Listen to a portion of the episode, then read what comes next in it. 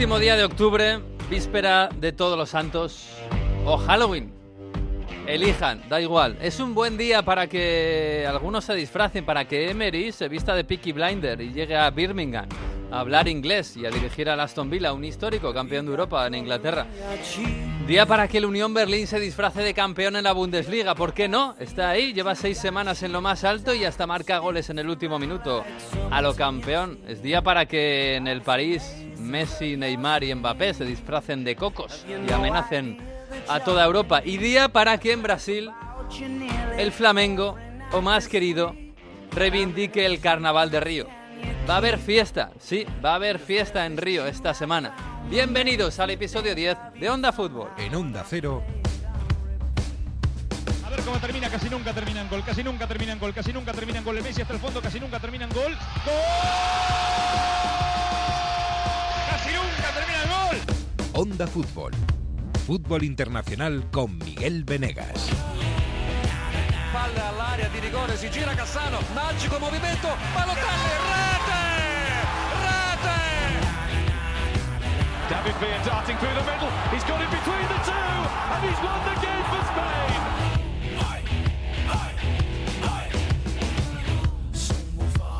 Pues sí, hoy es un día de brujas, un día de contar historias y, de escuchar la radio. ¿Por qué no? Por cierto, está Nacho García a los mandos técnicos, que nunca me acuerdo de él. Y sin él esto no sonaría lo bien que suena. Y está, está, está por ahí Jesús López. Hola Jesús López, muy buenas. ¿Qué tal? Muy buenas, ¿cómo estáis? Espero que no os duela nada esta semana, ¿eh? porque estamos en la semana de no puedo jugar porque me duele esto. Sí. mm, no, no hay lesión, hemos hecho una prueba y hay lesión, pero dice que le duele. Cambio por O- precaución, es la frase Claro, de la, la, semana, de no tiene nada, no tiene nada, pero lo hemos cambiado porque no estaba cómodo. ¿eh? Sí, sí, sí, sí, sí, hay mucho, sí, sí, lo he visto mucho este fin de semana. Yo, yo ya digo que la semana que viene ya también voy a tener un poco de dolor en la garganta, ¿eh? Y, No me y por precaución no voy a poder hablar. No No, vaya a ser que coja un COVID. Te vamos a poner un fisio que te ponga a tope para antes del mundial, ¿eh? Cuidado, cuidado, cuidado, cuidado. En fin, eh, eh, bueno, Mario está por ahí, está, no sé si está navegando por el Po o está disfrazado de bruja o no sé qué está. Manu Terradillos, París, París, París no, perdón, Lyon, Francia. Muy buenas. Sí, hemos vuelto ya, León. Buenos días, bonjour. Buenos y tenebrosos días, ¿no? Yo lo Ay. que tengo es una ligera sobrecarga muscular, ¿eh? No ¿Sí? sé cómo va a ir eso, sí. Ay, ay, claro, tanto tren de, de París a Lyon, de Lyon a París. Eh, estuviste en Lyon viendo al Lyon contra el Lille ganando. Oye, Blanc muy bien, ¿eh? Ha llegado Blanc y la cosa mejora. Bueno, han, han ganado los dos últimos, pero el partido Ah. en sí es para verlo, ¿eh? Hay que tener ánimos para ver esos 90 minutos enteros. Esto eh, es Noche de él Brujas también, ¿no? Es Al Halloween. final, puro. eh, sí, sí. Oye, lo de Halloween en Francia. ¿Tira? Absolutamente, sí, sí. Sí. Vamos, se- servidor aquí ha organizado, mira, este año no, pero he organizado alguna cena pseudotemática. Oye, es que eso es muy. Eso es lo que mola, en realidad. Hacer una fiesta, disfrazarte y hacer cabras. Es que es lo que nos gusta a Bueno, todos. esto, esto era un poco más, más Aníbal Lecter, Mm. estilo, en el que la gente se tenía que vendar los ojos en un momento dado y, probar cosas que había preparado. Y podría ser algo normal y rico, o algo un poco más polémico, por así decirlo. Polémico, como qué. Como extraño, digamos. Pero no es como- catológico, ¿no? No, no, Ah, no es vale. catológico. Cosas que se comen en ciertas partes del mundo, pero que a lo mejor eh, aquí Ah. no se comen tanto, ¿no? Pero bueno. Pero casquería, ¿no? A lo mejor. Como diría Aníbal Lecter también, que creo que lo dijo algo así, me temo que si os dijese lo que es, no lo comeríais. Así Ya. que... Ah, Pero vamos. Pero Muy divertido. truco o trato en francés, ¿cómo se dice?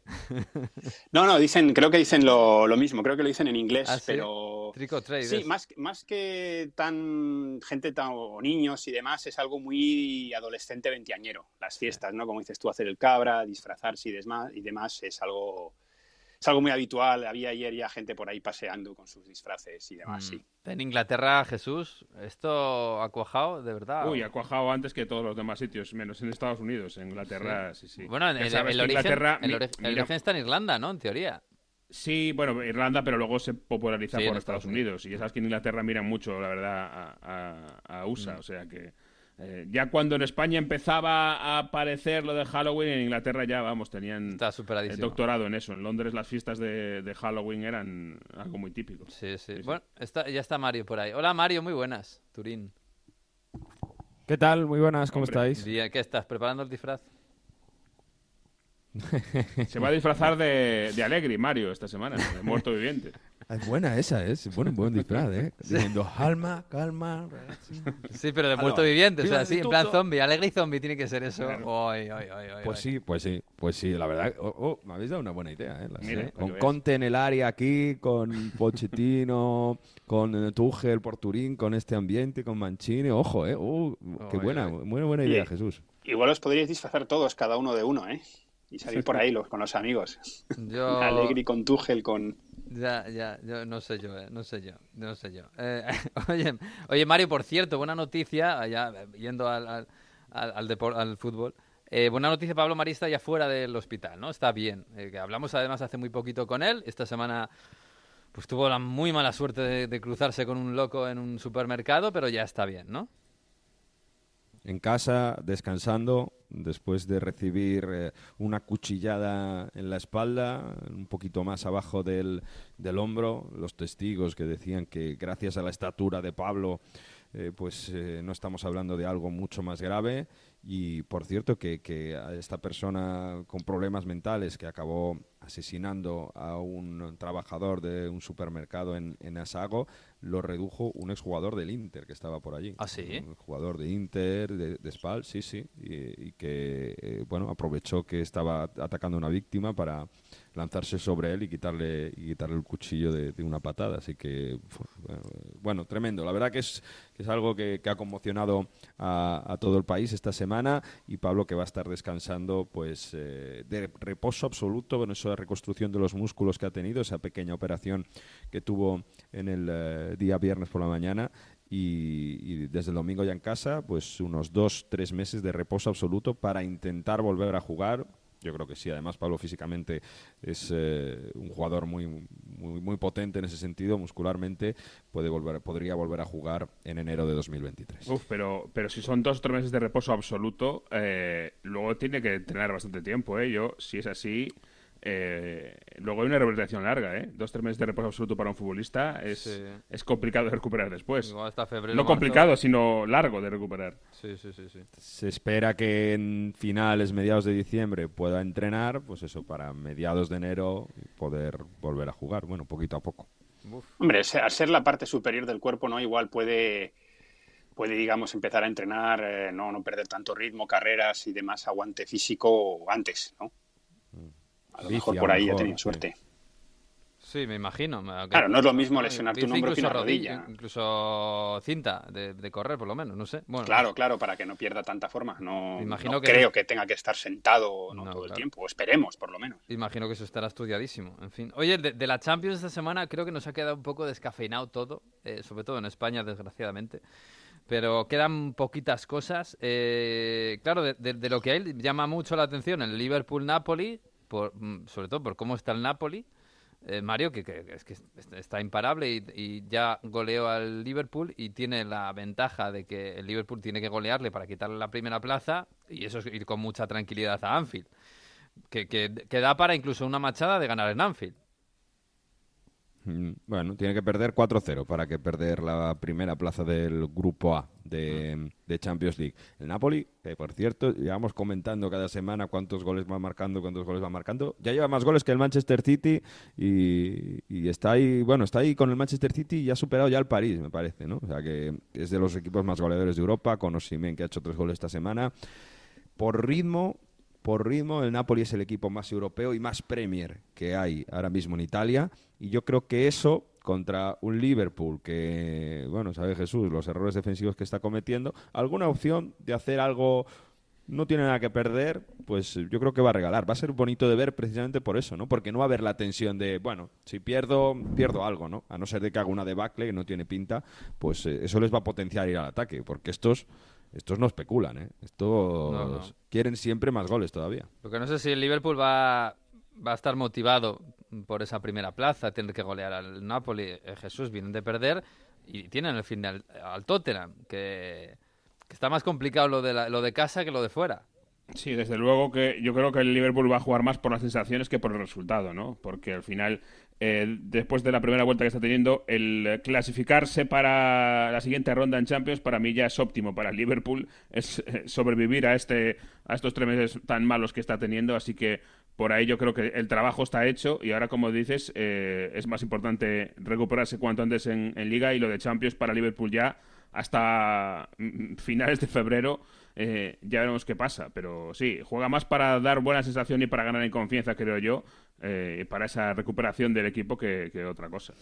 Pues sí, el, en, en, Inglaterra el City se ha metido, el Liverpool se ha metido, el Chelsea se ha metido y os queda el Tottenham, que, el grupo D en realidad es el que más bonito ha quedado, ya tenía pinta de que iba a ser el que más bonito quedaba, pero el Tottenham va a Marsella a jugársela. Al final, la última jornada en la que se la juegan todos, el Tottenham contra el Marsella, el Sporting contra el, eh, Eintracht. Bueno, tampoco es una plaza barata, ¿eh? en Marsella. No, y, y, aún siguen dolidos en, en, Tottenham porque en el minuto 95, el último partido de Champions, estaban ya en la siguiente ronda y con el VAR eh, eso se fue al traste. De hecho, este fin de semana, una situación muy curiosa es que el Tottenham consiguió remontar su partido y ganar en el minuto 94 con un gol. Y cuando esperábamos ver a Antonio Conte corriendo la banda como nunca en su vida, resulta que se metió para adentro, al, al vestuario tranquilamente y despacio. Y luego explicó, yo no sé si con doble intención o no, que era porque es que no quería eh, celebrar el gol y tenía mucho nervio de que el VAR se lo fuera a anular y que podía montar una, porque a, Conte le ha caído sanción. Con lo cual yo no sé si iba con segundas o no a esa actuación de Conte, pero ha dicho que era para que no le sancionen. Prefirió irse adentro al vestuario, esperar a que pasara el tema del bar y cuando se confirmó que el gol valía, entonces volvió a salir al, banquillo. o sea, se metió en el vestuario, pegó pegó dos puñetazos a lo que sea y ya está, y se desfogó. Exactamente. ¿Quién es ese? Este Conte se ha disfrazado también hoy en, Halloween. En fin, bueno, tenemos una... Entonces no tiene nada que ver con, su futuro, ¿no? La no celebración. están, enredando en, están enredando en Turín, Jesús. Se supone que no. Él ha dicho que era porque tenía miedo que le, a que sonara al bar el gol. Entonces que se metió dentro para tranquilizarse, para estar calmado y, y, luego volvió a salir una vez que estaba todo resuelto. Y es verdad que luego en el descuento volvió a aparecer en, en el terreno de juego, ¿eh? No es otra cosa están tensos en Marsella con ese partido, ¿eh, Jesús? Están muy, muy tensos. Normal, normal. Porque pueden terminar primeros como terminar últimos y creo que sería la tercera vez, me parece que seguida, que terminarían últimos en la fase de grupos en la Liga de Campeones. Uf, uf. Puede pasar no es nada fácil el partido. El, el de ida recuerdo que lo resolvió eh, Richarlison, que no está, está teniendo mala suerte el, el Tottenham con las lesiones. Eh, al final, pues el otro día jugó con, con tres, en, tres en el centro y tres centrales, porque tenía famosa, lo famoso de cuatro delanteros que a ver quién era titular y quién se caía, pues bueno, se han caído dos por, por lesión. Entonces solo quedan Kane y Son ahora mismo. Eh, con lo cual, eh, no es un momento fácil para el Tottenham. Como yo siempre he dicho que me parecía un buen momento para cogerle ahora al Tottenham en Champions y tratar de cargártelo y quitártelo como rival, pero no, no es fácil, por supuesto. Porque después en eliminatorias. Parecido, ¿eh? Sí, en eliminatorias después va a ser un equipo, yo creo que más, más complicado. Mm. Eh, pero bueno, es un grupo, la verdad, que apasionante. En ese sentido, los bombos han hecho bien su trabajo, ¿eh? Pues sí, fíjate que si Francia mete dos equipos en, en octavos, eh, uno más que los españoles, pero bueno, esto es la Champions que nos ha tocado. Oye, eh, eh, sí, esta noche es la noche de Halloween, pero fijaos que ha venido Brasil a reivindicar su carnaval precisamente ahora.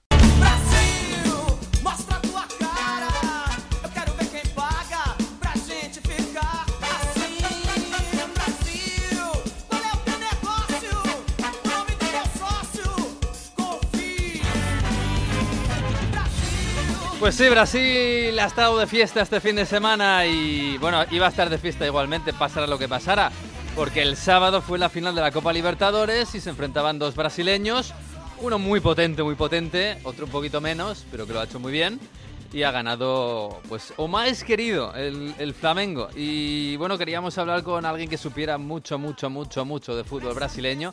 Y el que más sabe es nuestro compañero del diario AS, Juan Lopesino. Hola Juan, ¿qué tal? Muy buenas. Muy buenas, encantado de hablar con vosotros por primera vez. Bueno, bueno, encantados nosotros, hombre. Además es que, claro, para hablar de fútbol, ahora mismo, para hablar de fútbol sudamericano hay que hablar de Brasil, porque esta gente domina, ¿eh? Absolutamente. Sí, domina y va a seguir dominando en los siguientes años, parece. Ya hemos, el año pasado vimos, bueno, desde los últimos tres años, Palmeiras Santos, Palmeiras Flamengo y esta vez otra vez Flamengo contra Paranaense. Y como ha dicho, un Flamengo muy favorito que no lo tuvo fácil el sábado, pero que, finalmente pudo con Paranaense. Bueno, 1-0, gol de Gabigol, otra vez, este chico está este chico es el que también marcó el gol contra River, que le dio la anterior eh, Libertadores a Flamengo. Eh, y más allá de eso, no sé si, bueno, Atlético Paranaense es un equipo que, pelea mucho, que, compite muy bien con, con Luis Felipe Escolar en el banquillo, se nota. Eh, no sé si el, partido queda un poquito venido a menos con la expulsión en la primera parte de un jugador de, Paranaense. Si, nos quedó un poquito la mila en los labios de haber tenido un poco más en la segunda parte.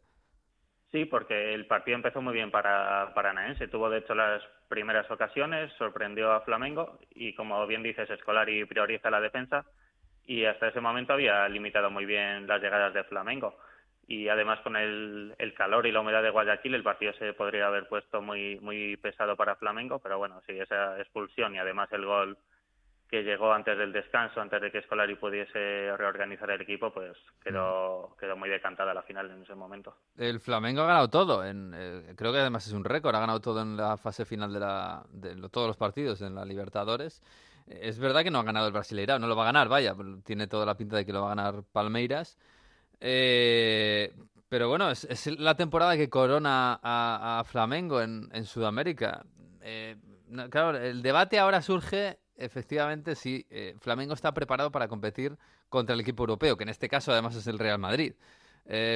no sé, yo veo últimamente que, quizás la brecha entre el fútbol sudamericano de clubes, sobre todo, incluso de selecciones, y, europea para mí se ha, abierto un poquito. Yo no sé si este Flamengo, oye, que tiene jugadores muy, muy interesantes, ¿eh? De que sigue ahí, eh, Gabigol, por supuesto, ya lo hemos dicho, Felipe Luis, que se lesionó, pero bueno, estará bien, David Luis.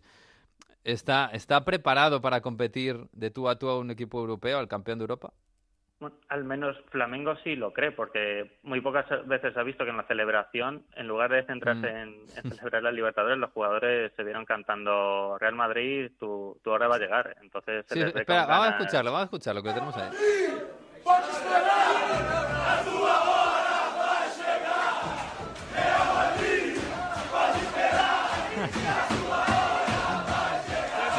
Curioso esto, ¿no? ¿Esto se había visto antes en, la, en una celebración de Libertadores? Pues no creo, y más sin tener fecha y sede para el Mundial de Clubes también, pero, pero veremos cómo se resuelve y sin duda si se da, porque Flamengo primero tiene que superar una semifinal en el Mundial, que muchas veces hemos visto como un equipo de Libertadores ha perdido de manera sorprendente. Pero bueno, si, si hay un equipo en Sudamérica que pueda es, es Flamengo, por, por los nombres que has dicho por jugadores también como Arturo Vidal, que fue suplente, pero tiene ese gen competitivo, mm. como Pedro, que puede ir perfectamente al Mundial con Brasil y ser el delantero titular si te lo quiere, mm. David Gol, que aporta goles, de Arrascaeta, tiene la experiencia y también la juventud de otros como Joao Gómez en el centro del campo, mm. Para competir en un partido, sobre todo un partido, pues esos 90 minutos, no en un campeonato que pueda ser una liga, que imaginamos a Flamengo en Europa, pero a un partido todo puede pasar. Y ya sabemos que los clubes europeos el mundial no se lo toman tan en serio a pesar de que sea un título importante. Claro, el, el, reflejo es ese, ¿no? Yo no me imagino al Madrid ganando la Champions en París contra el Liverpool y en la celebración diciendo, bueno, Aunque, no se sabía todavía el rival, pero bueno, aunque se supiera, no me imagino yo pensando en el mundialito, en el mundial de clubes ni siquiera ahora, cuando ellos saben que es Flamengo, no creo que estén preocupados por eso. Sí, sí, sí, desde luego. Eh, eh, está por ahí Mario, que, también, claro, que siguió, estuvo siguiendo para Radio Estadio la, final del sábado. Mario, al final, eh, que, hubo pocas sorpresas, efectivamente. Es que Flamengo, yo no sé cómo se podría comparar en el fútbol europeo. Porque, bueno, Flamengo es que la plantilla que tiene, decís, Arturo Vidal, suplente, ¿no? Que, podría ser titular todavía en muchos equipos de Europa. Pero bueno, David Luiz, que, se ha convertido en el jugador número 13 en ganar Champions League y, Copa Libertadores, el, noveno brasileño. El último creo que había sido eh, Danilo, ¿no? Que había ganado también con el Santos y con el Madrid. Pero ¿cómo podrías comparar eh, la superioridad, yo creo que sobre todo económica, de Flamengo en Europa, porque es, tremendo, ¿no? Todo el dinero que mueven y todas las estrellas que muevan. En, pues perdón, en Sudamérica, claro. Solo se podría comparar quizás con que solo existiese el Manchester City o el PSG y no hubiese otro rival tan cerca, por ejemplo, y, que eso lo, lo refrendase en títulos continentales, porque ya vimos en, en 2019 cómo, cómo se impuso y, podría haber ganado perfectamente las, las anteriores, salvo Palmeiras, que es un equipo que sin tanto el fichaje de Relumbrón, pues trabaja muy bien y, ha sabido formar un bloque muy fuerte, pero es que Palmeiras, eh, Flamengo tiene equipo y potencial económico para dominar durante muchos años. Flamengo es el, el club más potente económicamente de toda Sudamérica. Sí, sin duda por, por el dinero que ha ingresado estos últimos años por jóvenes talentos como Vinicius, Reinier, Lucas Paquetá, y va a seguir vendiendo talento joven a precio muy alto, porque en la cantera ya han surgido nombres muy fuertes, como hemos mencionado Joao Gómez, que va a salir muy pronto, mm. luego está Víctor Hugo, está Mateo Franza, también un atacante muy bueno, y, los va a vender por menos de 20 millones, no van a salir, entonces es un dinero muy importante. Más mm. el que ingresan por, por los títulos conseguidos, que son eh, cifras muy altas. Por la Copa de Brasil, solo por la final, ingresaron 15 millones de dólares. Ahora por la Libertadores, otros 16. Y eso es imposible para, para otros países de Sudamérica.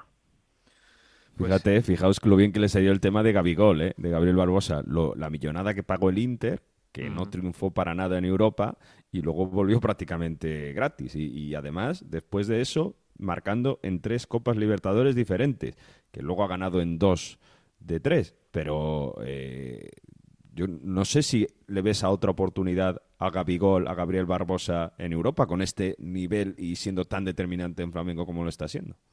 Desde hace tiempo, desde 2019, yo creo que está listo para Europa. Se le ve mucho más maduro, eh, tiene la motivación suficiente para volver y, ofertas debería tener, pero claro, en Flamengo debe estar muy cómodo luchando por mm. títulos, es un club importante y, el salario va a ser más alto de lo que le pueda pagar la mayoría de equipos en Europa, entonces es una situación complicada, como el mencionado de Arrascaeta, que a muchos les nos gustaría verlo en Europa, pero tiene uno de los salarios más altos del mundo jugando en Flamengo, entonces es complicado. Fíjate que de Arrascata ya tiene 28 años y no ha estado en Europa. Y siempre hemos dicho, y siempre que le vemos con la selección uruguaya, decimos, este jugador eh, podría venirse por aquí y probar en un equipo, no sé si grande, pero bueno, más o menos importante y competitivo. Oye, por, cierto, del otro lado, de los que perdieron, eh, todos estábamos muy pendientes de, de Vitor Roque, o Vitor Roque.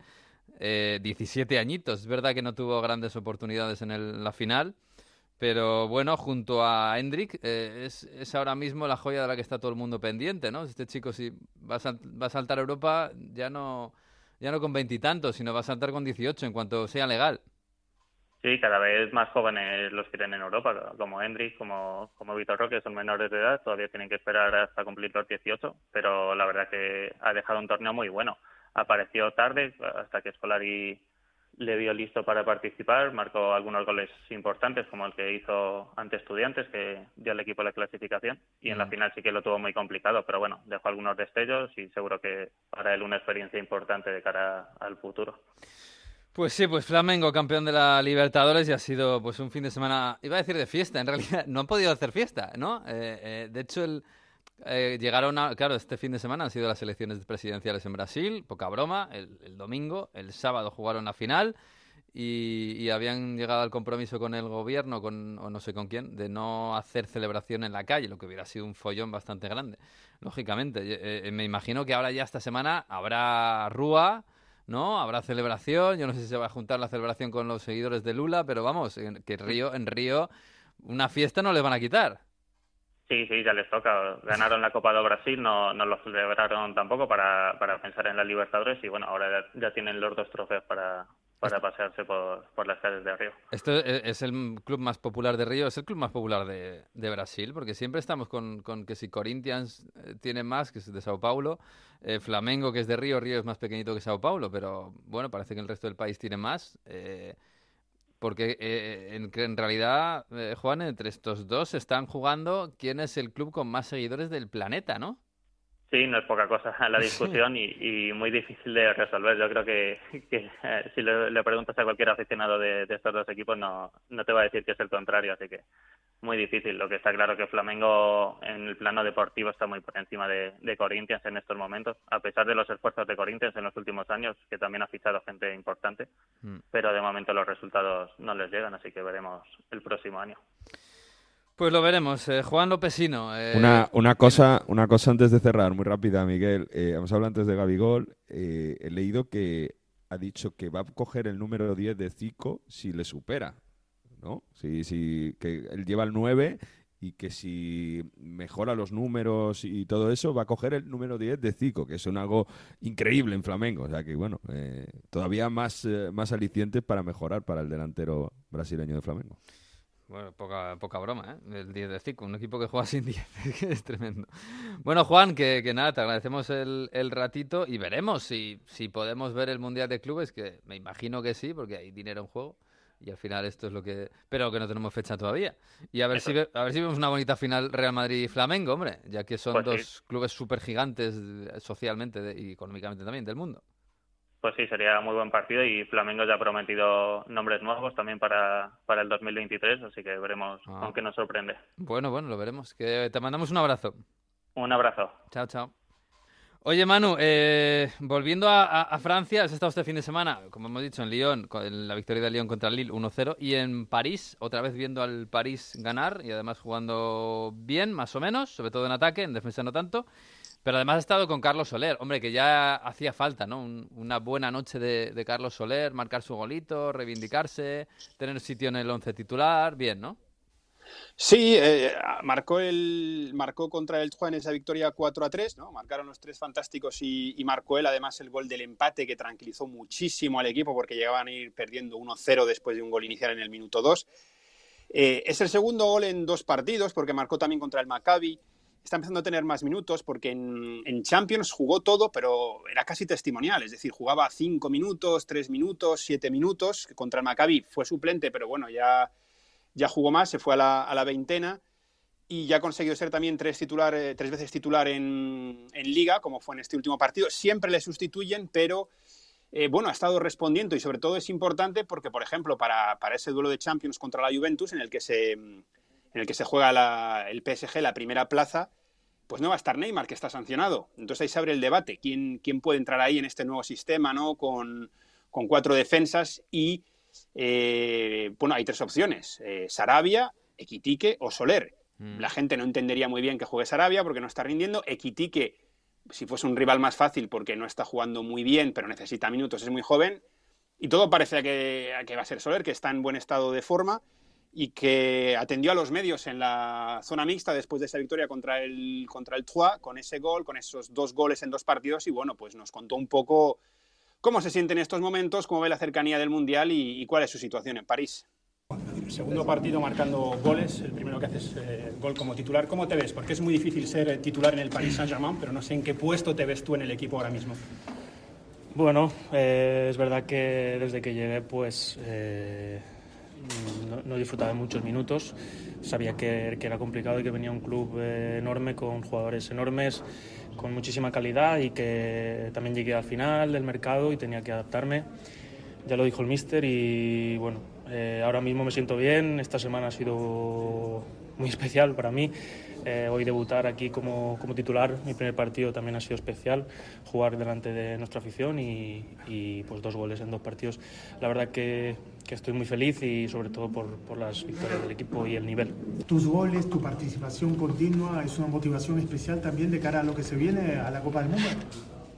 Sí, está claro que, que es eh, súper especial. No he jugado nunca un, un mundial y, y, poder estar con, con mi país, representarlo es prácticamente lo, lo más grande ¿no? que, puede, que puede llegar a sentir un futbolista y, intento hacerlo mejor en todos los partidos para ayudar primero a mi club y, y luego poder, poder estar en esa lista. Merci. Se ha querido mojar mucho ¿eh? con lo del Mundial. Ya, normal. Es que está la cosa muy... Es que está la cosa muy echuchada, ¿eh? Está tensa, está tensa. Sí, sí, sí, sí, Es normal, es normal. Pero bueno, es eh, lo que hay. Bueno, a ver si, si le vemos este, esta semana, entre semana, con, con Messi y con Mbappé en ataque y nos hace un buen partido. Y oye, este fin de semana jugó en el medio campo. A ver si ahí le podemos hacer un hueco. Porque arriba, arriba es complicado, Manu. Claro, es que, pero bueno, con el nuevo sistema, ahora que ya no juega con tres centrales, que esa va a ser otra, ¿eh?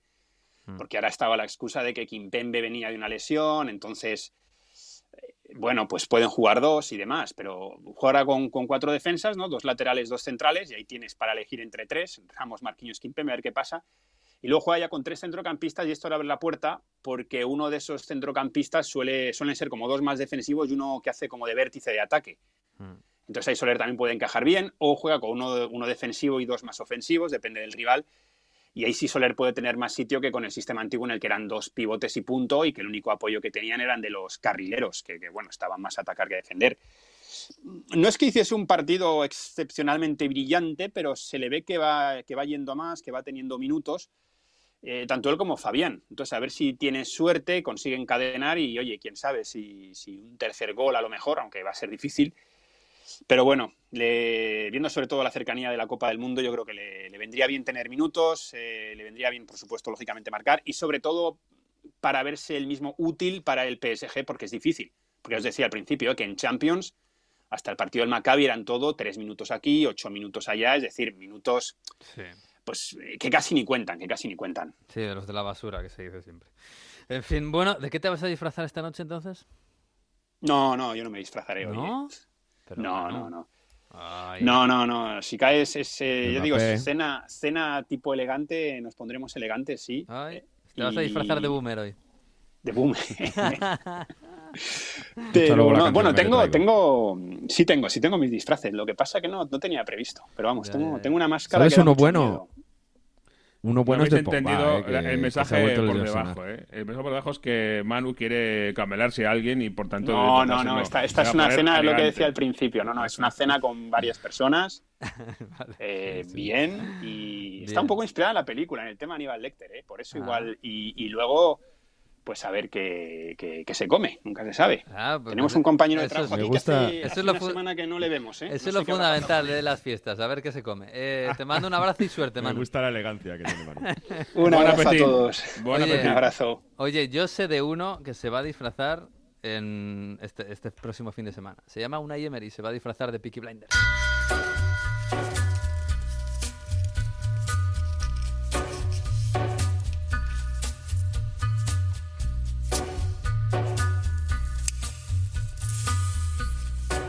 Jesús, eh, no me digas que no le están esperando con los brazos abiertos los periodistas británicos en Birmingham.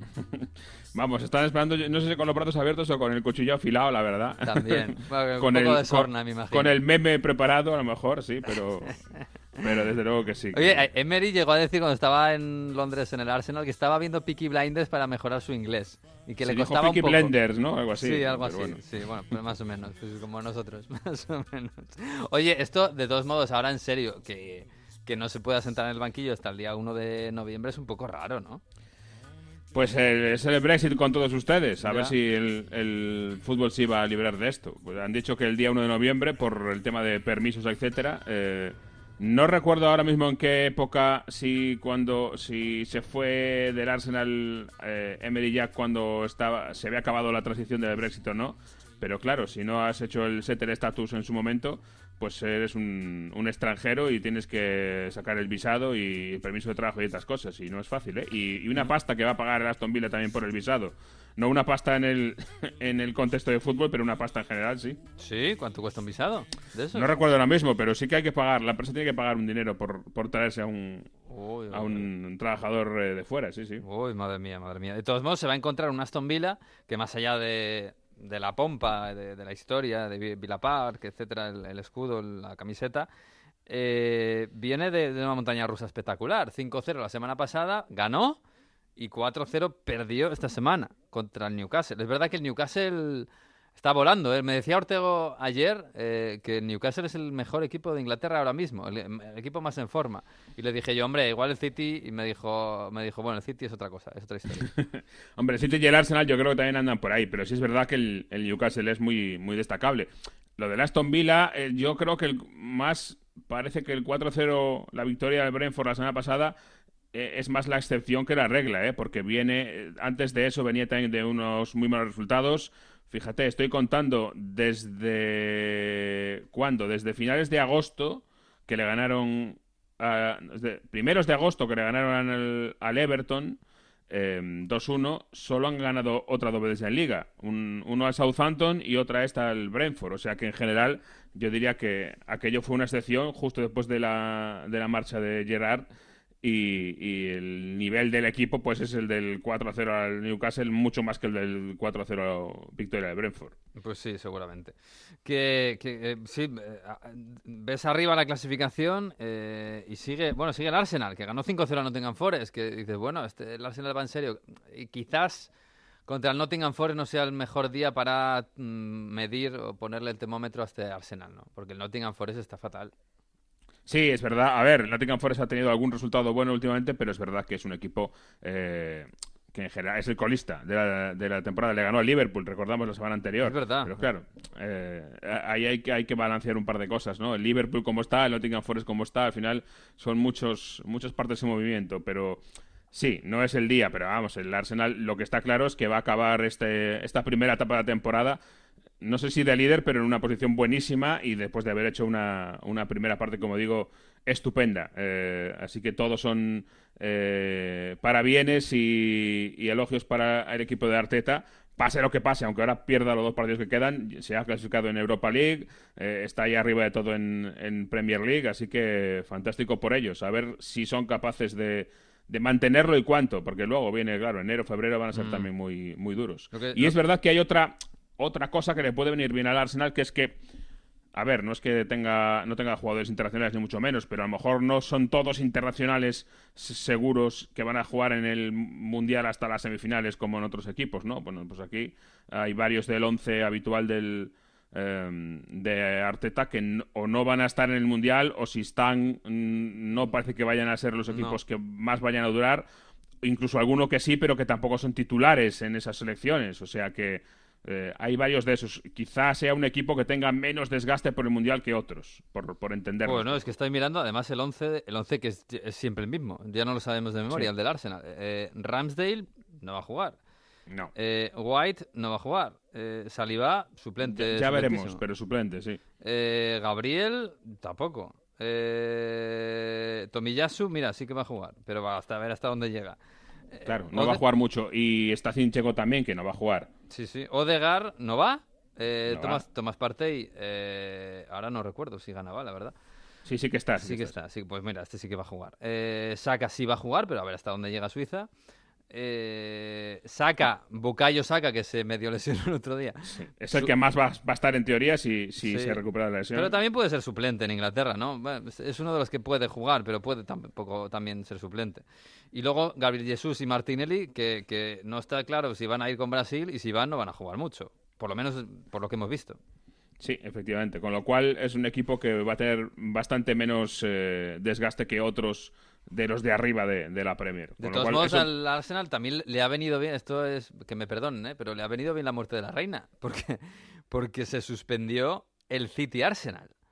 Que podía haber sido sí. posible. Bueno, podía haber sido ya veremos, porque el City Arsenal se iba a jugar en el momento que mejor estado el Arsenal ya veremos si luego cuando se juegue en, creo que es en, enero, mm. decimos, oye, al Arsenal ahora le viene muy mal este partido, le hubiera venido mucho mejor jugar en septiembre cuando estaba eh, en mejor forma. Ya veremos, ¿eh? No, no, tengo sí, pero que podría haber sido un punto de inflexión. Si pierdes contra el City, ya empiezas ya pierdes el liderato, ya... Bueno, podría haber sido. No sé. pero bueno, sí que es verdad que está, está bien. Oye, y está remontando el United, que, bueno, jugó contra el West Ham. Tampoco es que esté para hacer grandes alardes. Jugó, otra vez Cristiano de titular, ya, ya perdonado de sus pecados. Eh, marcó Rashford un golazo. Y, no sé, poco a poco el United está ahí, está quinto, está a un puntito del, del Newcastle. Ha recuperado a Maguire, no sé si para la causa pero ha recuperado a Maguire, que jugó y no pasó nada. a, ver para qué causa. Eh, Maguire ves otro que le va a venir muy bien el Mundial, porque ahí sí que va a jugar, creo yo, va a tener la, confianza del entrenador. Es que Maguire no jugaba desde septiembre, me parece. Sí, sí, eh, se habla mucho de, Ronaldo, pero la desaparición de Maguire ha sido bastante peor, ¿eh? Y, al final United está a seis puntos solo del City, ¿eh? Fíjate con todo lo que ha habido, con todo lo que se ha escrito, mm. y al final está ahí eh, el equipo otra vez para una pelea sin cuartel por lo menos por, la, por las cuatro plazas, eh, por delante ya del Chelsea, por cierto, el, United, eh, y por supuesto del Liverpool. Eh, así, que ahí está, y sobre todo con una mm, trayectoria para arriba, tanto en cuanto al equipo, grupalmente, como en varios jugadores clave. Yo creo que Casemiro ya empieza a, aparecer y a, y a integrarse bien en el equipo, y eso, Casemiro Lo decíamos, ¿eh? creo que cuando fue el fichaje. Casemiro, Bruno, Eriksen. Es que ese centro del campo es, otra película, otra historia y se nota eh, claramente. Casemiro, Bruno, Eriksen. Eriksen que le metió el pase a Rashford, un gran centro para, el gol de, de, Rashford. Quiero decir que Eriksen ya está sentadísimo en el 11. ¿eh? Sí, y, y, Rashford yo creo que es otro de, los, de las claves. ¿eh? De hecho, ha eh, admitido que tuvo problemas de eh, salud mental, etcétera, eh, en los últimos tiempos, porque es verdad que desde hace un par de años, cuando empezó a lesionarse con bajo la batuta de, de, Solskjaer, ya no me acuerdo ni de su nombre, fíjate, Solskjaer, ¿eh? Es verdad que no había vuelto al nivel ni mucho menos. Hubo un momento dado en que era la referencia absoluta del ataque del United en aquel equipo, que tampoco lo hacía tan mal. Y desde que tuvo problemas con lesiones y desapareció, no había vuelto a un nivel eh, ni parecido al suyo. Y ahora vuelve a aparecer de nuevo Rashford, que es una grandísima noticia para el United, que ha tenido problemas, que no ha conseguido encontrar, ha, dado bandazos con eh, Ronaldo, con eh, Martial, sin delantero, buscando eh, alguna cosa rara y, al final está Rashford ahí de vuelta y es una, como digo, una gran para ellos. Así que eh, es uno de los equipos que yo creo que, que, pediría que no hubiera mundial este año porque está en el mejor momento de la temporada y le van a cortar eh, la racha ahora mismo, dentro de dos semanas. Pues sí, quedan dos semanitas para que se pare todo esto. la semana que viene tenemos dos partidazos, el Chelsea-Arsenal, que una vez más vamos a ver cómo está el Arsenal de verdad contra los grandes. y contra el Chelsea, ¿eh? ojo, venía diciendo, veníamos diciendo hace un par de semanas que Ojo con el Chelsea porque los resultados son aparentemente buenos, pero si ves los partidos, eh, las sensaciones son horrendas y lamentablemente se ha confirmado esta semana. Vamos a ver cómo consigue ser de ahí, pero el Chelsea es un equipo que llega a este parón invernal eh, muy mal. Pidiendo la hora, sí. Pidiendo sí, y ya ha dicho Potter que, bueno, que es que hace, hace falta tiempo. Mm. Hace falta tiempo para, para eh, implantar su sistema. Y uno de los que está siendo bastante discutido, por cierto, es Cucurella. Pero es que a Cucurella le pone de central. Es que... Sí, pero es que en el Brighton hacía lo mismo, ¿eh? Y, más o menos salía adelante, pero sí, es cierto que para él es, es complicado, sí, sí. Sí, es que, vamos, un buen día que lo vi, Cucurella de central y Azpilicueta de carrilero, y digo, joder, pero no, será un poco, esto un poco raro. Bueno, es verdad que no tienen lo mismo por la derecha que por la izquierda, con la lesión de Ray James, sobre todo.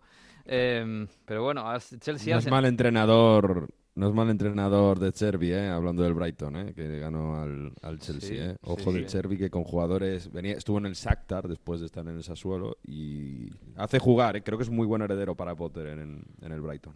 No, y además ha sabido eso, ha sabido eh, coger la base de, de, Potter que era muy buena y, dar una continuidad que no, no es fácil eso, ¿eh? Mm. de llegar a un equipo que es un, es un hombre muy particular, un entrenador muy particular, Potter, y tenía un equipo muy distinto al resto y saber llegar y, integrar eso y tirar para adelante no, no, me parece nada fácil. Sí, me parece que Potter está un poco perdido en el Chelsea, ¿eh? que no encuentra la tecla, está buscando, cambiando el puzzle de piezas y no, no, no encaja.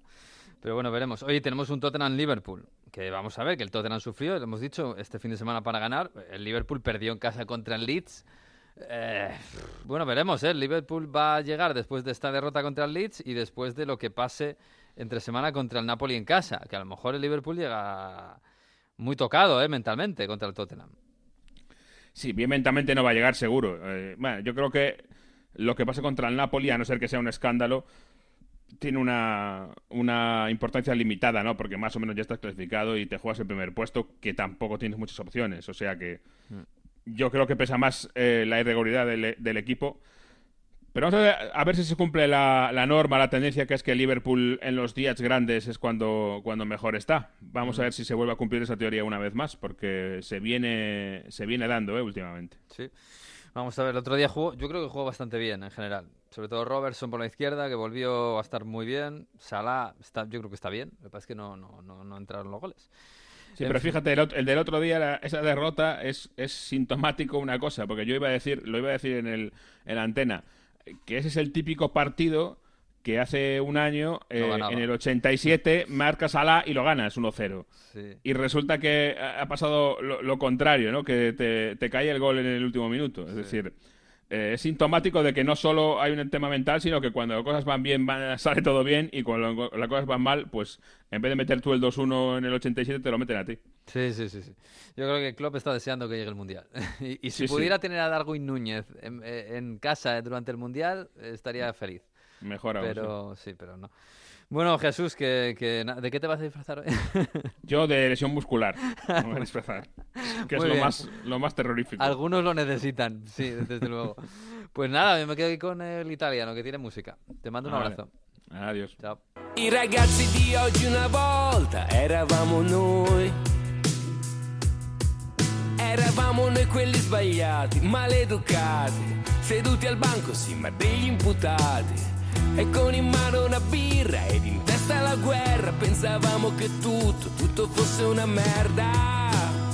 E adesso siamo noi che facciamo i nostalgici, patetici cercando un mondo che non c'è più che non c'è neanche mai stato. Ce lo siamo inventato dai lo abbiamo visto solo alla tv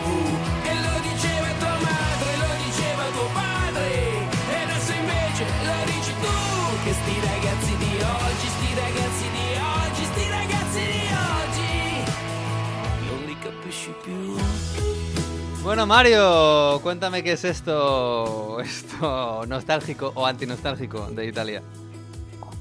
Ok Boomer se llama esta canción Ok de Boomer. Circus. ok Boomer. Y bueno, he visto que esta semana en España ha habido bueno, iba a decir algún dirigente político, ha habido declaraciones diciendo que los chicos de hoy es que no se quieren esforzar, qué pasa, que eh, no se entiende, ¿no? Hay esta diferencia generacional. Esto es más viejo que... Esto lo decía Aristóteles en la academia de sus alumnos, que no, que no, que no estaban preparados los alumnos de ahora, no, los chicos jóvenes no. Que los de ahora, eh, los chavales de ahora, bueno, pues aquí esta canción de Zen Circus dice, los chicos de hoy, una volta, una vez éramos nosotros. Así que, que dejemos de hacer los nostálgicos, patéticos, buscando un mundo que ya no hay, que no c'è mai stato, que nunca, está, que nunca ha existido, que nos lo hemos inventado y que dejamos de decir eso de que esti ragazzi di oggi non li capisco più, que estos chicos de hoy yo no lo entiendo, no, no se pueden entender. Ay, pues sí, los señores mayores nunca han entendido de los jóvenes. Esto ha sido siempre y siempre va a ser así. Lo que pasa es que es verdad que ahora los mayores son muchos más.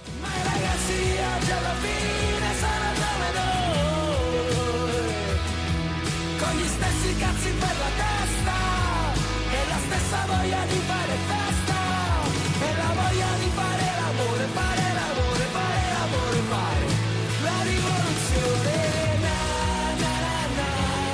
Pues no está mal, no suena mal. Mira, yo, esto va a quedar muy viejo, es verdad, pero yo a mis alumnos les digo siempre, tenéis un problema que es que sois muy pocos. Vuestra generación no es ni mejor ni peor que la nuestra, o seguramente será mejor. Pero son pocos, entonces están en minoría absolutísima, absolutísima. Así que no pueden defenderse.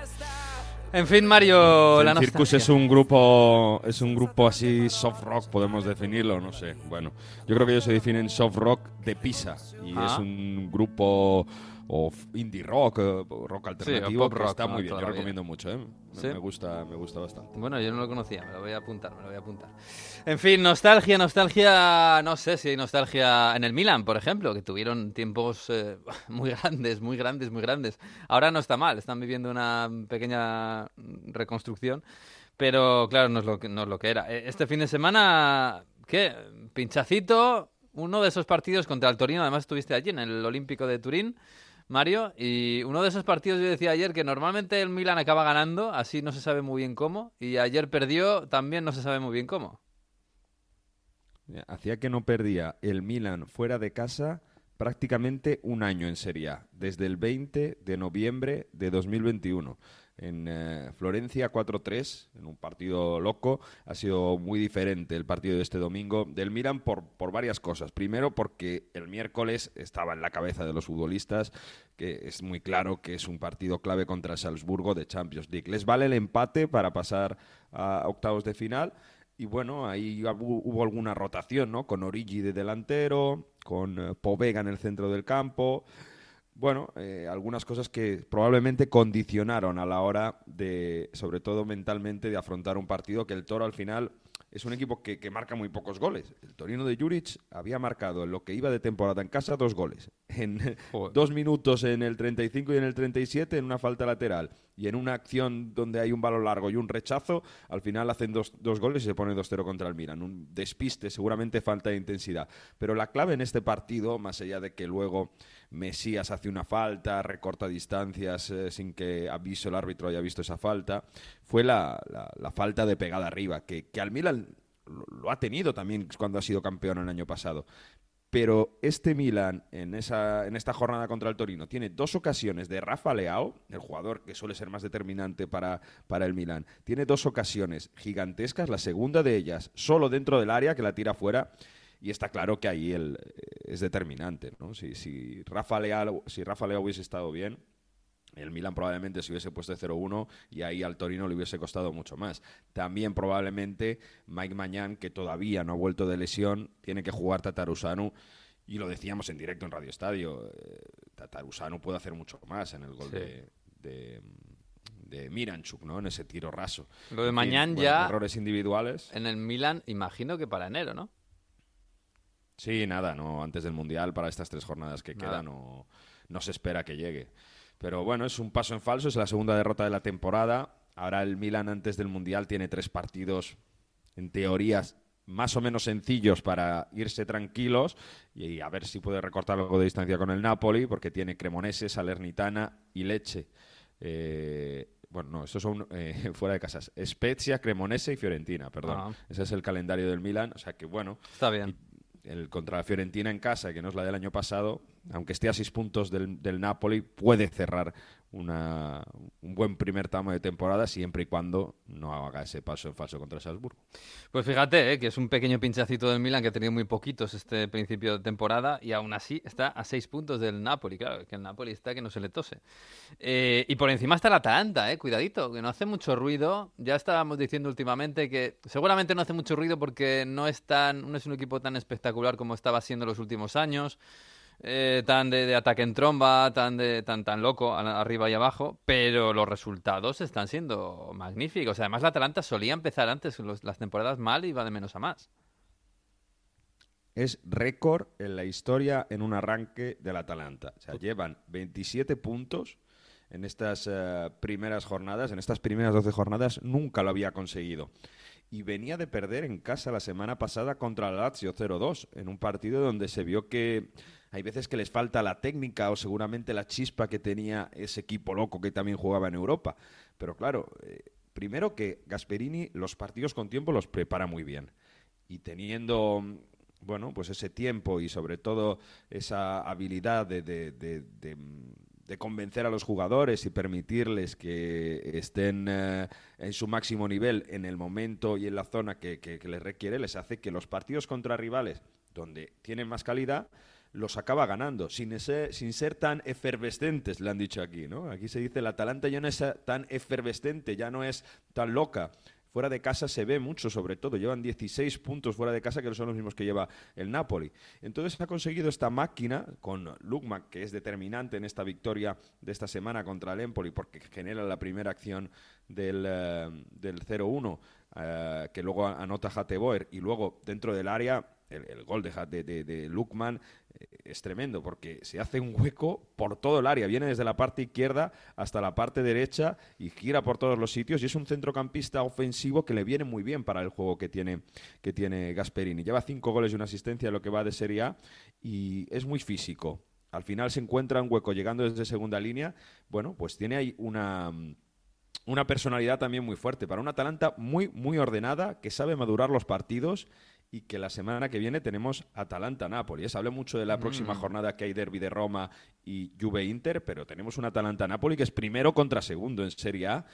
Y yo no sé qué, cuál va a ser más difícil para Spalletti esta semana, de, su gran Napoli goleador que, que, ha tenido con tripleta de Osimhen este fin de semana, ¿no? Pero va a Anfield y después al, al Jewis Stadium de Bergamo. O sea que partidazo ahí también, ¿eh? Uf, pues sí, pues sí, partidazo. Además, el Napoli más o menos se ha vestido un poco de Atalanta, un poco, ¿eh? Por, por el bagaje ofensivo. Y la Atalanta se ha vestido, no sé, de, de Inter o de Juve, más o menos. Está sacando los resultados, pero vamos, con un oficio que, que, nadie se lo esperaba. Es tremendo. Oye, el, eh, eh, lo del Inter, el Inter ha resurgido definitivamente. no sé, eh, yo con esto no contaba. Con esto quiero decir con un sistema de juego menos ofensivo, con un centro del campo de jugones que no hacen de jugones, aunque sí que hacen de llegadores. Varela marcó un golazo el otro día. No sé, pero el Inter, al Inter le ha cambiado el Barça, eso está claro, ¿eh?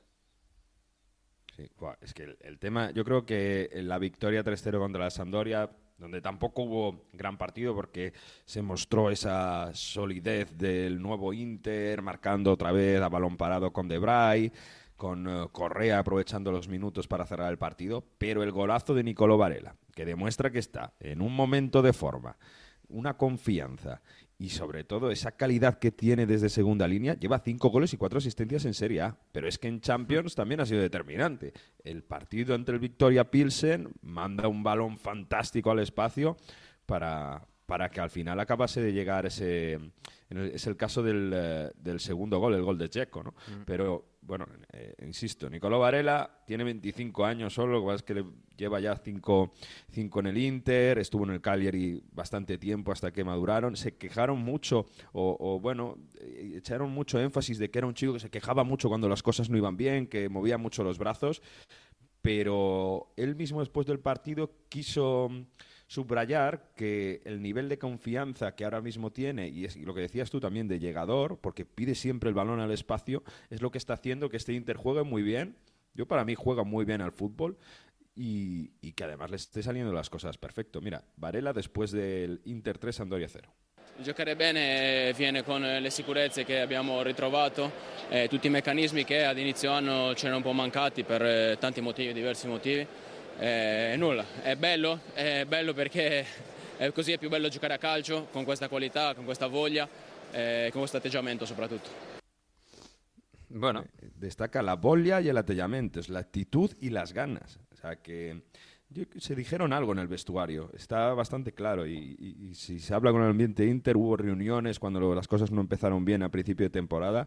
y yo creo que a algo le dijeron a Varela que dejarse de quejarse más, que vamos a centrarnos mm. y, ya, ha hecho, ya, ha hecho, ya ha hecho ahí bastante, bastante efecto. Está a dos puntos el Inter del Milan ya. ¿eh? Lo que pasa es que, Mario, yo pensaba el otro día el partido contra el Pilsen, que acabó, bueno, como una fiesta para el Inter, y acabó además con la fiesta de volver a ver a Lukaku, y volver a ver a Lukaku en su nivel, porque hizo un gran gol. Eh, claro, con Lukaku el Inter va a cambiar otra vez porque, bueno, no sé si Varela va a aprovechar esos espacios otra vez a las espaldas de las defensas como hizo otro día contra la Sampdoria. No sé, seguramente Lautaro sí que se va a ver beneficiado de la presencia de Lukaku, pero el equipo cambia con, con Lukaku, eso es, eso es seguro. Pero eso es bueno. Yo, yo pongo el ejemplo del, del Napoli. El Napoli cambia con Osimen y con Raspadori de, de 9. es un, completamente un ataque diferente. Y esto te permite tener dos tipos de ataque eficientes, con gente que está bien y que puede abrir las defensas. Para mí es una fantástica noticia esto que, que tiene Simón Inzaghi. Él lo dice, así puedo tener a Dzeko, que también muchas veces viene a recibir mm. y que permite esa subida de Varela en segunda línea. De hecho, insisto, si el próximo partido que, podéis ver de, del Inter juega contra el Bayern y contra la Juve esta semana, o sea que no hay excusas. Mm. Fijaos la veces, las de veces que Varela pide el balón al espacio con Dzeko viniendo a recibir y cuando venga Lukaku un poco va a hacer eso. Lo que pasa es que, digamos, Lukaku ataca él más la profundidad. Pero en ese sentido, probablemente Varela va a ocupar más la zona de tres cuartos, será menos incisivo a la hora de hacer gol. Pero esa competitividad y, esas alternativas fuertes, yo creo que es lo mismo que está permitiendo que en el Napoli eh, haya gente que esté mega enchufada. ¿Por qué mm. Osimen vuelve al Napoli y hace tres goles este día, este, en esta jornada contra el Sassuolo? Porque sabe que si no lo hace bien, cuando no ha estado, Raspadori ha marcado un montón de goles. Y en Champions, que no estaba ni Raspadori ni él, está Gio Simeone, que te hace dos goles en Champions contra el Rangers. Por tanto, esa competitividad yo creo que va a mejorar todavía el Inter y para mí va a competir el Scudetto hasta final de temporada. Pues seguramente, si, si, empieza a tener algún problemilla el Napoli, si empieza a ser humano, pues eh, seguramente aparecerá el Inter. Eh, vamos a ver. Eh, por cierto, el gol de, el gol de, el gol de Varela, el pase de Bastoni es espectacular, eh, por cierto. otro que está, otro que está fantástico, Que, que, en el Tottenham le quiere. No, iba a decir que aquí, bueno, Probablemente lo, comentaremos el miércoles en la sección que tenemos de Radio Estadio Noche de Onda Fútbol, porque es un tema que, que va mucho más del fútbol en medio del partido se vació la curva del Inter porque han asesinado a un capo ultra del Inter, 69 años, mm. cuando volvía a casa. Eh, toda la curva, cuando supo la noticia, se vació, se fueron del estadio, toda la gente que había en la curva del Inter abandonaron. ¿Qué pasa? Que en esa curva también había familias y había gente que le daba igual que hayan asesinado a una persona, digamos, pues capo ultra, pues imaginad todo lo que había pasado, ¿no? Había estado en la cárcel 20 años. Y obligaron a la gente a salir. Hay una investigación con esto, por eso vamos a dejar como que, evolucione más mm. y lo contamos bien el miércoles, pero hay testimonios, familias con niños pequeños que dicen que los ultras le dijeron, los echaron de la curva mm o, os pegamos o bipiqueamos. Así que todos a la fuerza les echaron. Vamos a ver cómo concluye esto. El nuevo ministro del Deporte lo está investigando. Pues a ver, ¿eh? porque hay unos problemas, sigue habiendo problemas con los ultras en Italia y, lo, hemos, lo llevamos contando muchos años. Desgraciadamente no se eh, ponen medidas para que esto no sea así, para que no sean ellos los que mandan. En fin, oye, ¿y, y lo de la lluvia qué? Que ganó en la puya al Leche 0-1, un golazo de Fayoli eh, y poco más. La verdad es que la Juve tampoco, como síntoma de recuperación, no me vale esto. ¿eh? Oye, son tres partidos seguidos de Serie A ganando sin recibir gol. 0-1 en el derby ante el Toro, 4-0 al Empoli en casa y 0-1 con, eh, contra el Leche en el Vía del Mare con gol de Fayoli a la del Piero. Si habéis visto el gol de la Juve de esta, es que es eh, fotocopia. Se va por la zona izquierda del campo, se busca eh, el, hueco en el piquete del área y gol al palo largo. Esto es lo que en Italia se llama gol a la del Piero, de Nicolò Faioli. Y es un chaval que, fíjate que desde que estaba alegre en la primera etapa ya venía hablando muy bien de él. Y mucha gente en la Juve, en las categorías inferiores, iba diciendo que es un centrocampista donde tiene que apuntar la Juventus porque tiene muchísimo, muchísimo talento y muchísima calidad. Se vio en ese gran gol. Pero es la Juve de, que, está intentando renacer con los jóvenes. Y es una Juve que está intentando renacer con los jóvenes porque es los que están dando una marcha más. De Miretti hemos hablado ya esta temporada, cuando ha tenido minutos, ha sido de lo más tragable del centro del campo de la Juventus. Ilin Junior, el día del Benfica esta semana, que fue un desastre la Juve durante los primeros 60 minutos, hace cambios alegri, mete a Ilin Junior, un chaval por banda izquierda y genera dos goles de Milik y McKenny que mete a la lluvia al final en el partido. Pero un poco también eh, Soule, que fue titular en la delantera, el chico argentino también de la, de la cantera. Y, bueno, crea ese, espacio, se mueve todo el rato. 19 años tiene Matías Soule. Así que, bueno, es una lluvia donde Allegri dice que está muy bien tener spensieratezza. Eh, a ver, porque esto es complicado de traducir, porque esto es imprevisibilidad o sobre todo que, que una, una sana locura, dice Allegri. A ver si me ayudas a traducirlo. Si cade, ci si rialza, l'importante è avere sempre coraggio perché Eh, non, non, può andare sempre tutto male, come non può andare sempre tutto bene, eh, quindi bisogna essere un po' incoscienti, bisogna avere una sana follia eh, nel momento in cui le cose vanno male, perché quando le cose vanno bene sono tutti bravi, invece quando le cose vanno male bisogna essere bravi, forti, forti mentalmente. Bueno, pues que cuando las cosas vienen mal es cuando hay que ser bravo, ¿no? Cuando hay que tener la valentía y el coraje, no solo cuando las cosas van bien, que todo el mundo... Para eso vale todo el mundo, ¿no? Él dice inconsciente, eso es, eso es, sí. Mm. Pero dice inconsciente y hay que tener una, una sana folía, hay que tener una locura sana. es complicado tener una locura sana. Una sana folía sería. Oye, eh, literalmente es esto, ¿no? Estoy viendo, claro, eh, la lluvia apuesta por los jóvenes. Claro, la lluvia apuesta por los jóvenes. Yo no sé si esto es casualidad o hay algo detrás. Pero veo la lista de bajas por lesión de la lluvia y me sale Ake, Bremer, Chiesa, Desillo, Di María, Cayo Jorge, Locatelli, Paredes. Peters, Pogba, Blauvitz. Pues no sé, algunos estará pensando en el Mundial, alguno igual está enfadado con Allegri, pero es, una barbaridad, ¿eh? Mm, hay alguna que, llama la atención. Blauvitz pues, debe, ser un, debe ser un golpe contra, contra el Benfica, no es nada grave. Sí, Blauvitz está jugando, no ha jugado este fin de semana, pero es verdad que está jugando. Tema de Pogba ya lo hemos hablado con Manu, que mm. no, acaba de jugar. Di María tiene problemas, un partido sí, dos también. Es un poco de todo, pero es verdad que mm, parece que ha habido el toque de atención, de atención contra el Maccabi, el día del Maccabi Haifa, donde Añeri, el presidente, habló después del partido y señaló diciendo que hay jugadores que no pueden mostrar esta actitud vestiendo la camiseta de la Juve, yo creo que ha hecho que también a partir de ahí Allegri, que nunca ha sido muy de jugar con jóvenes, les esté metiendo y haga jugar, pues eso, el otro día con Sule, Miretti, Gatti, titulares y luego al final entrando Fayoli y Lee Junior. Alguien que no esté muy metido en el calcio, la alineación con la que acaba la Juve el otro día en Leche y dice, ¿este equipo qué es? ¿Esto quiénes son? Totalmente. Sí, sí, La Juve B. Mm.